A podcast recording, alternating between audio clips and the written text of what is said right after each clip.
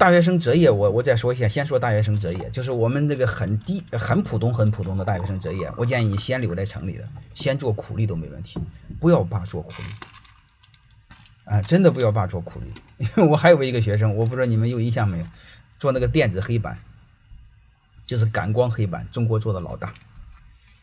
嗯，他就一农村孩子，嗯，当兵留到济南，嗯，然后刚开始就给人家做保安，啊，就是做保安，嗯，然后再开始做保安，然后再就做文教用品做代理，然后再慢慢的发现有有空隙，再做小产品，再做大产品，就是一点做。我好多学生是这么做的。哦，他讲起他的创业史是很苦很苦的，好吧？所以我们很低端的学校的学生，我们不要怕吃苦力。